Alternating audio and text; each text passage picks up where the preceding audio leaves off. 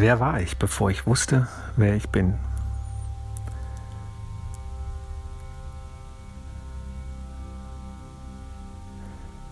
Vor längerer Zeit, als ich in der Natur unterwegs war, ich war paddeln und gleitete auf dem Wasser, schwebte durch wunderbare Naturlandschaft. Da forschte ich mal wieder dem Sinn des Lebens nach. Und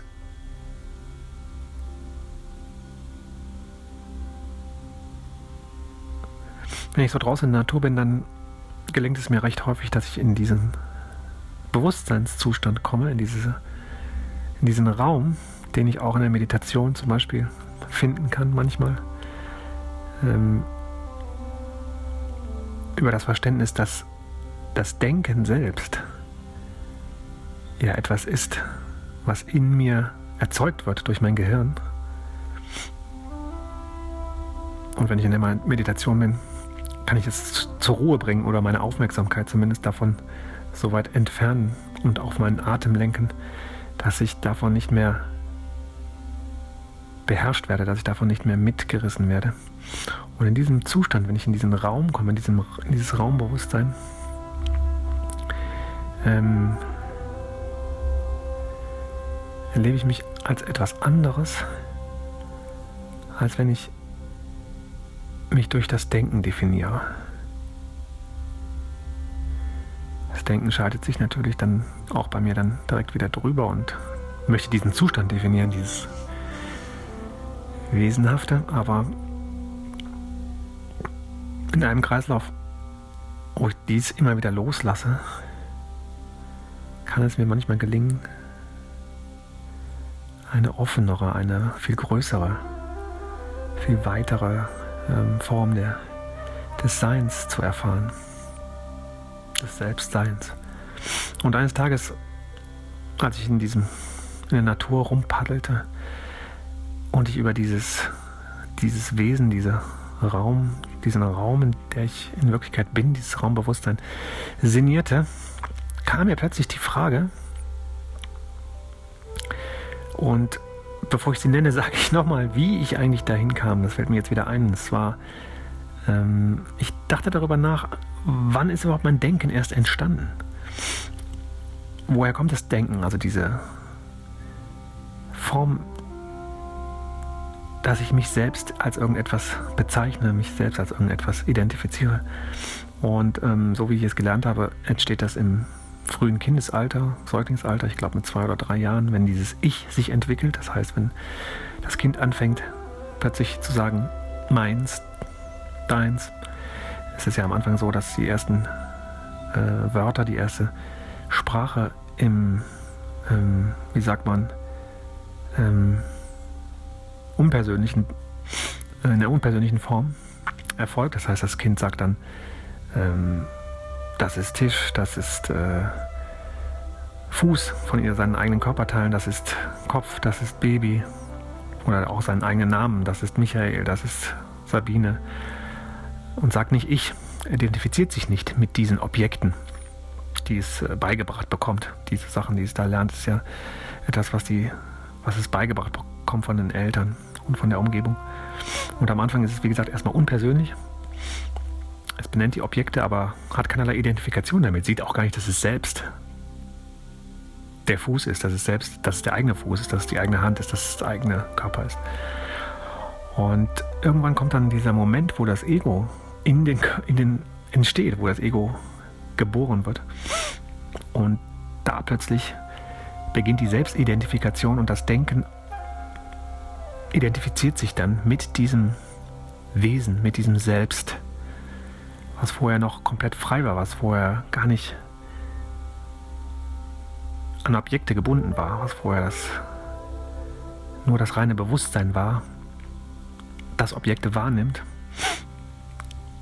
in dem Objekte erscheinen. Und ab diesem Punkt, wo sich dieses Bewusstsein mit der Wahrnehmung, mit der, Auf, mit der Wahrnehmung, ja, mit der Aufmerksamkeit verbindet mit der persönlichen, mit dem persönlichen Kanal, in dem Moment entsteht, dieses, entsteht, entsteht das Ich und die Sammlung der eigenen Selbstdefinition beginnt. Und als ich darüber nachdachte, über genau diese Punkte, kam mir dazu eine Frage in den Sinn, was ich denn davor gewesen bin. Und diese Frage lautet also, wer war ich, bevor ich wusste, wer ich bin? Wer war ich, bevor ich wusste, wer ich bin?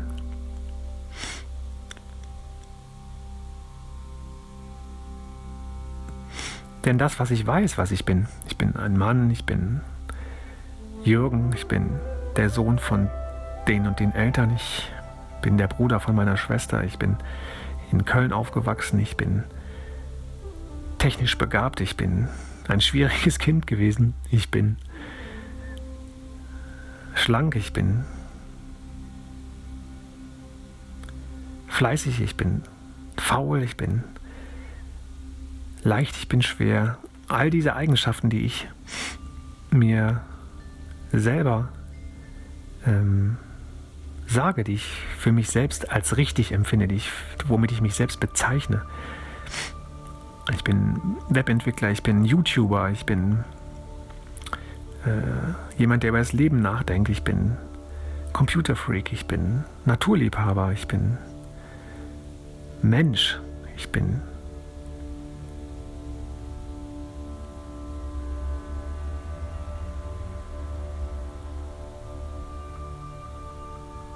lebendig.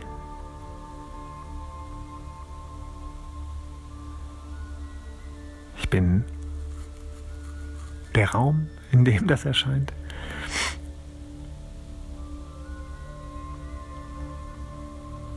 All diese Formen, diese Bezeichnungen, diese Etiketten, die ich mir selbst anhefte, ähm, habe ich gelernt, werden durch mein Gehirn erzeugt, werden durch mein Denken hervorgebracht zu einem komplexen Muster von Selbstidentifikation verwoben und permanent äh, als Wahrheit von mir erfahren.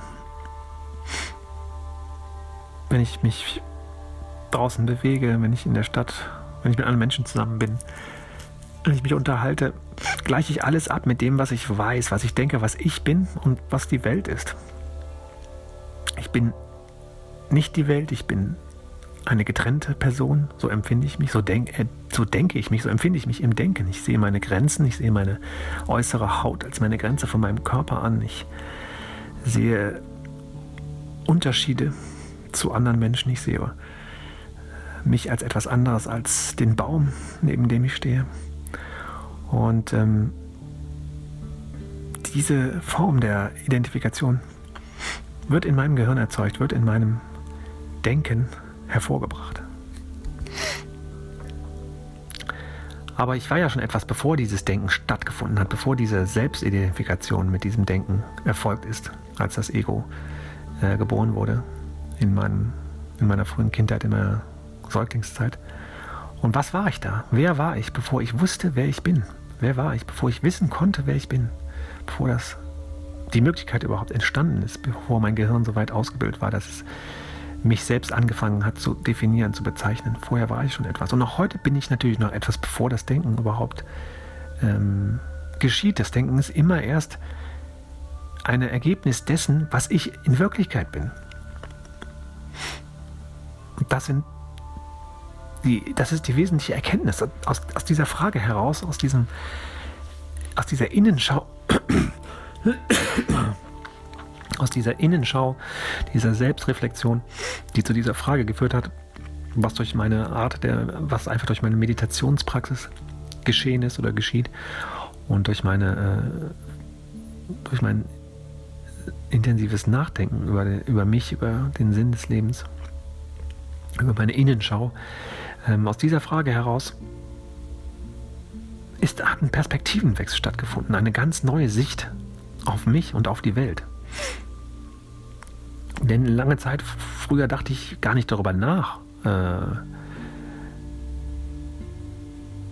wer bin ich? Beziehungsweise ich habe vielleicht darüber nachgedacht, aber es gab gar keine Perspektive, gar keine mögliche andere Ebene als das, was das Gehirn dazu antwortet, als die Definitionen, die immer wieder dann kommen. Ich bin männlich, ich bin dies und jenes, ich habe das und das erlebt, ich habe das und das durchgemacht, das und das hat mich geprägt. Also ich definiere mich natürlich auch schon, wenn ich über mich nachdenke, über meine Geschichte in meine Vergangenheit gehe, äh, wird mir erstmal schon klar, dass ich viele ähm, dass ich durch, durch, durch meine Eltern geprägt wurde, durch meine Lehrer, durch meine Umgebung, durch meine Freunde, durch da, wo ich aufgewachsen bin, durch alles, was mir passiert ist, meine Persönlichkeit entstanden und geprägt wurde. Und dass durch dieses, auch durch dieses Fragen danach, wer bin ich, äh, wiederum eine Identifikation entsteht ähm, na, vielleicht eine tiefere Ebene im Denken erreicht wird, aber dennoch immer alles eine Antwort ist des Denkens. Und erst dieser Schritt aus dem Denken heraus, durch diese, durch diese Fokussierung meiner Aufmerksamkeit auf diesen Raum, der schon da war, bevor ich überhaupt denken konnte, und der jetzt natürlich genauso immer noch da ist, in dem das Denken geschieht, immer schon geschehen ist, erst seit ich diesen Zugang habe zu diesem Raum, habe ich eine ganz neue Perspektive gewonnen. Auf diese Frage, eine ganz neue Antwort, die ich nicht benennen kann, die nicht objektivierbar ist, die kein Objekt ist, die keine Eigenschaft ist, sondern die eben dieser Raum ist, in dem erst diese Funktion des Benennens, des Objektivierens der Bezeichnungen ähm, geschieht. Die Form des Denkens den, den mein Gehirn hervorbringt, ist eine von ganz unendlich vielen Vorgängen des Lebens selbst, das in mir stattfindet. Das Leben selbst ist die Grundlage meines Daseins. Ich bin das Leben. Mein Körper ist lebendig, mein Körper lebt, mein Körper hat gelebt, bevor ich denken konnte. Und mein Körper hat das Denken entwickelt. Das Leben selbst hat begonnen, ein Gehirn zu bilden und dieses Gehirn erzeugt ein geistiges Feld, eine geistige Dimension, die das Leben äh, in Eigenschaften teilt, in Objekte und Subjekte.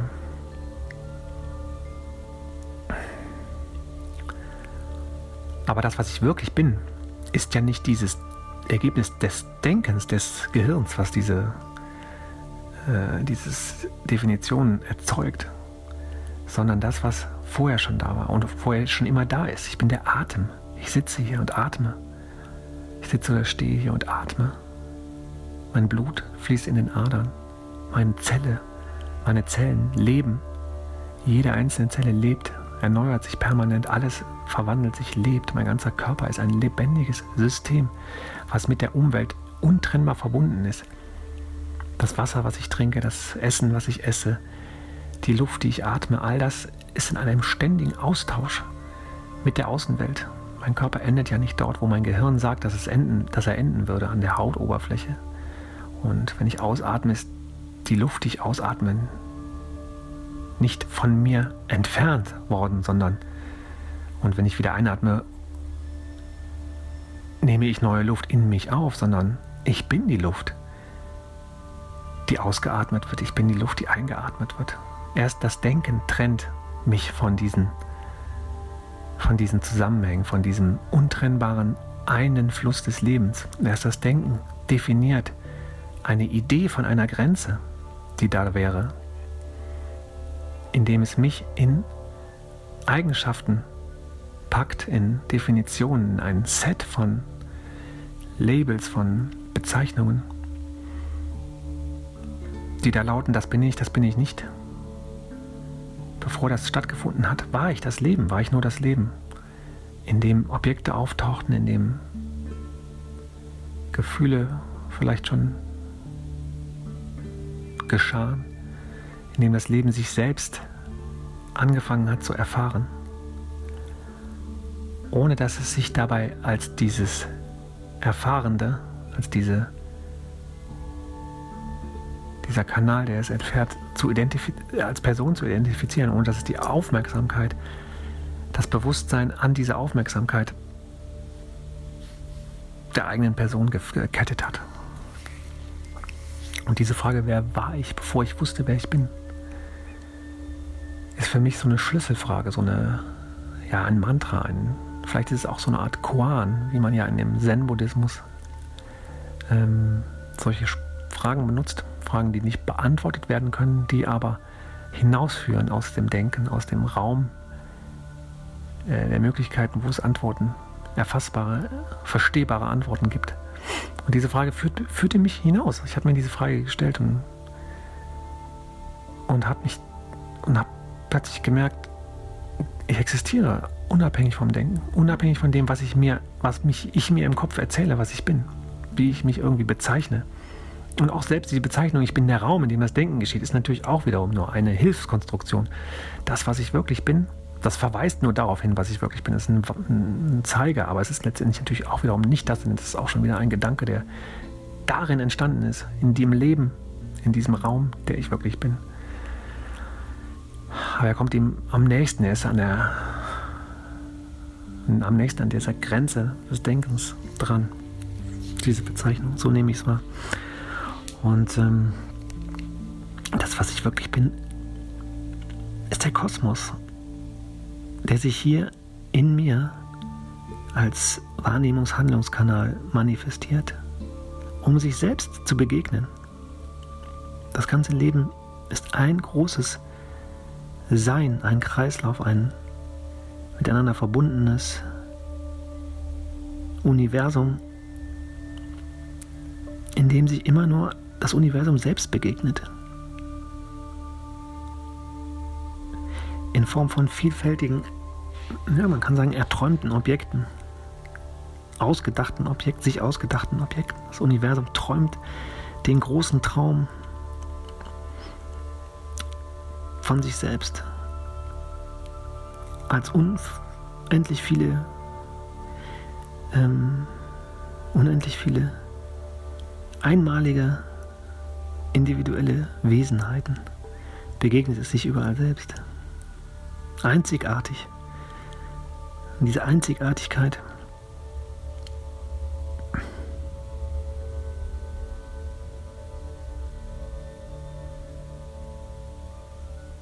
ist gleichzeitig